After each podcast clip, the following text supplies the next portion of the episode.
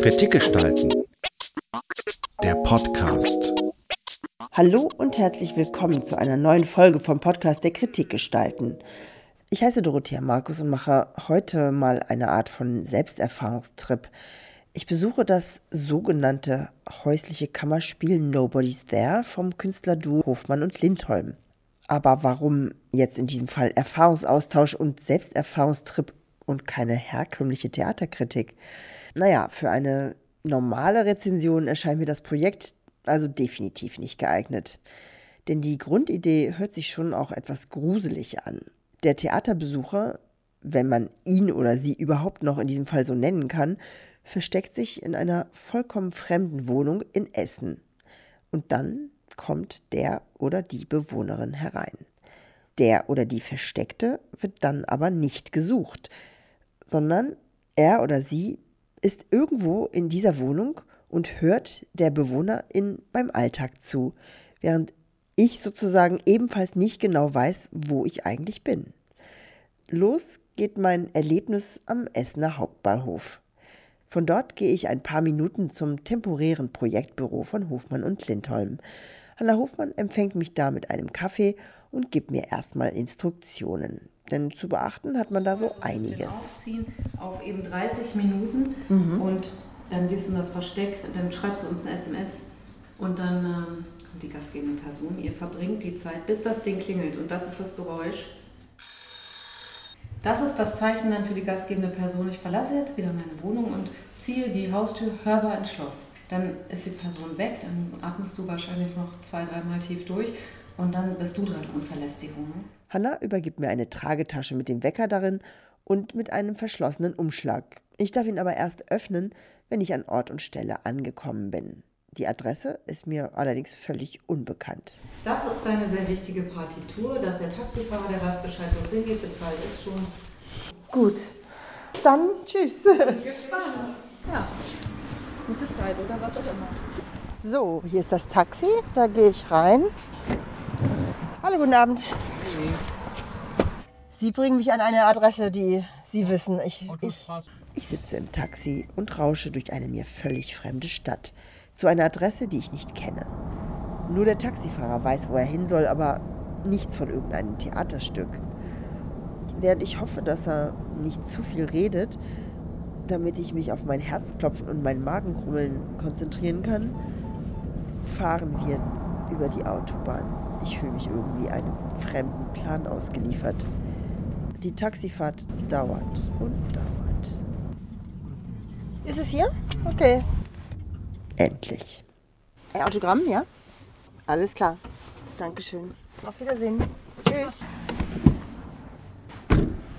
Wow, angekommen. Ist Draußen ist es dämmerig geworden. Ein blauer, dunkler Himmel wölbt sich über mir in dieser fremden Stadt Essen, in diesem völlig fremden Wohnviertel. Stil gediegener Mittel bis Wohlstand. Also, ich schreibe jetzt eine SMS, bin da geschickt. Und da klingelt auch schon das Telefon wieder. Das Projektbüro ist dran und sagt mir, wohin ich soll. Hallo.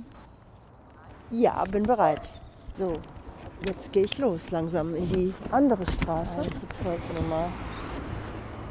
ein bisschen Magenkreisel habe ich jetzt schon. Ich gehe jetzt zu der Kreuzung. So, ich gehe jetzt hier langsam runter. An einer Kirche vorbei. Es ist komplett dunkel mittlerweile.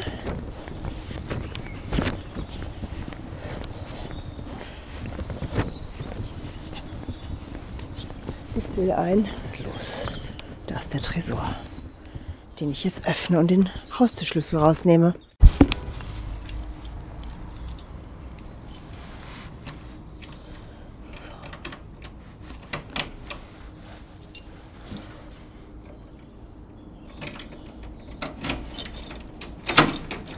So, jetzt geht's los. Da ich in der Wohnung selber nicht aufnehmen darf, um das gemeinsame intime Erlebnis nicht zu beeinflussen, fasse ich hier mal kurz zusammen, was passiert ist. In der Wohnung habe ich eine neue SMS geschrieben.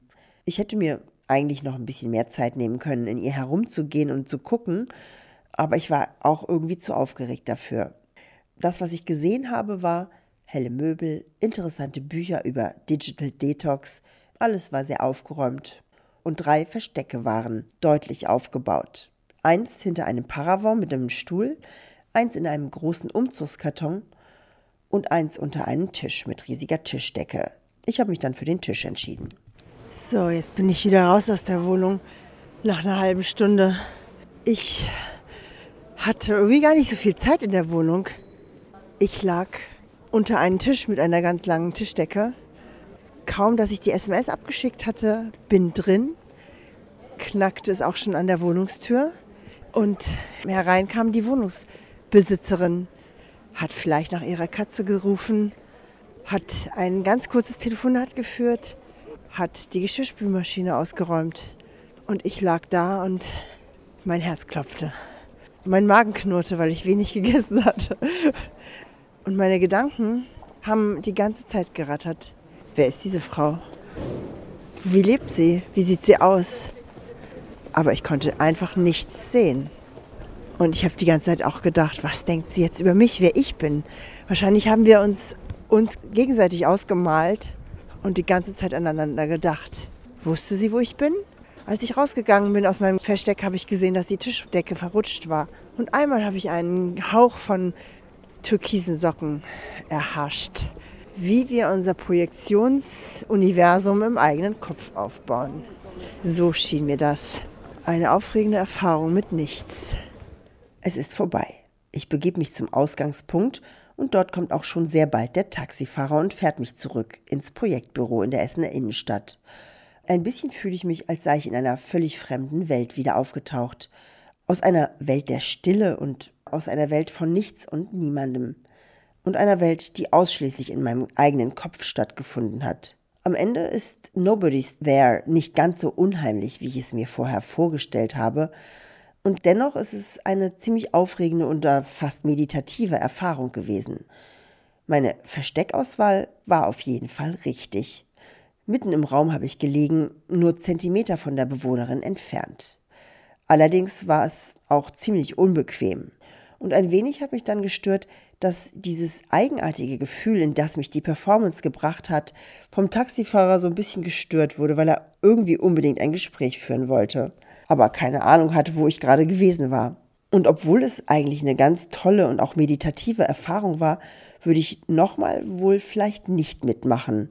Denn irgendwie wäre dann der Überraschungseffekt weg. Was mich allerdings sehr interessiert, ist nach Essen zum Park Zollverein zu fahren, dort wo Gespräche stattfinden. Auch dort ist kein Mikrofon zugelassen, um die Intimität von dem Zusammentreffen von eventueller Besucherin und eventueller Bewohnerin nicht zu stören. Und da ins nähere, genauere Gespräch zu gehen und sich auszutauschen darüber, was man voneinander gedacht hat, obwohl man sich nicht gesehen hat und die ganze Zeit aber trotzdem einander nah war, ja, das würde mich schon interessieren. Es ist schon irgendwie ein seltsamer Gegensatz. Durch Social Media werden wir eigentlich immer gläserner, transparenter und sichtbarer. Und hier gibt es jetzt sozusagen eine maximale körperliche Nähe, in radikaler Nichtsichtbarkeit. Nobody's there heißt es, aber nobody's watching könnte es eigentlich auch heißen. So viel zu meinem kleinen Selbsterfahrungspodcast im Namen der Kritik gestalten zu Nobody's There von Hoffmann und Lindholm und findet vom 10. bis 20. März täglich statt. Der Eintritt ist übrigens frei. Gehostet von Pakt Zollverein Dort in dem Foyer findet auch der Erfahrungsaustausch der Beteiligten statt, zum Beispiel am Montag, dem 14.03. und am Freitag, dem 18.03. um 19 Uhr. Über das Foyer und überhaupt über die ganze Spielstätte haben wir bei Kritikgestalten übrigens ein schönes Porträt gedreht. Das findet ihr auf Insta. Abonniert uns dort gerne. Bis bald. Kritikgestalten. Der Podcast.